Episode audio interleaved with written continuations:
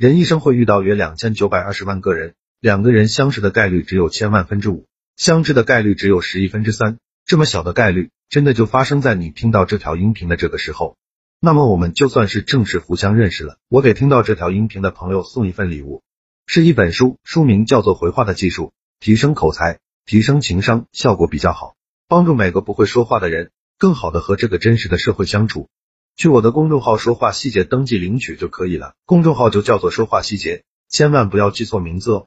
我还会在里边更新一千条社交话术、情商技巧，非常值得关注。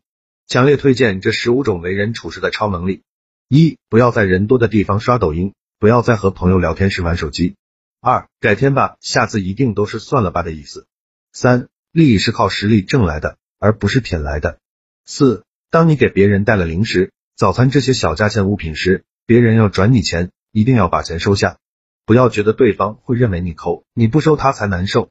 没人缺这几块钱，更没人愿意因为这几块钱欠你的人情。五，对于没有背景的人来说，优秀的业绩远比优秀的舔工重要。如果哪天公司裁员，第一时间裁的就是舔狗，而不是有功底的大牛。六，整理房间和文件最大的秘诀就是用完之后放回原来的地方。七，老实人会被这个世界欺负一辈子，世界没那么善良，请收起你的天真。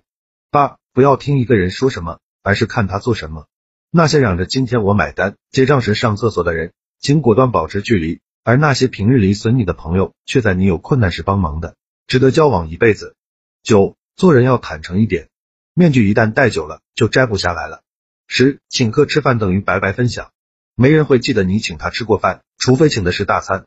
如果想让对方记住你，最好送适合他的礼物，这样对方才能感觉到你的心意。十一，那些平日里嗲里嗲气、异性缘爆棚、喜欢穿超短裙但岁月静好的女孩子，私底下说话的尺度你无法想象。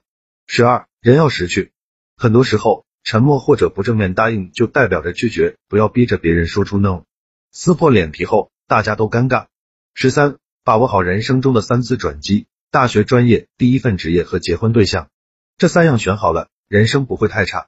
十四，平时要多感谢别人，第一能展现你的素养，第二能增强你的记忆，让自己收获的知识印象更加深刻，还能收获更好的人缘，就像此时点赞的你一样。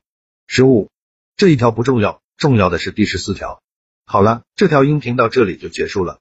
会有人直接就离开了，也会有人觉得与众不同，从我说的话就能感受得到真诚。那么愿意继续保持缘分的朋友，去我的公众号免费领一本书，帮你提升说话、情商和口才。我掏钱买书送给大家，你去登记了，我就想办法寄给你。公众号名字叫说话细节。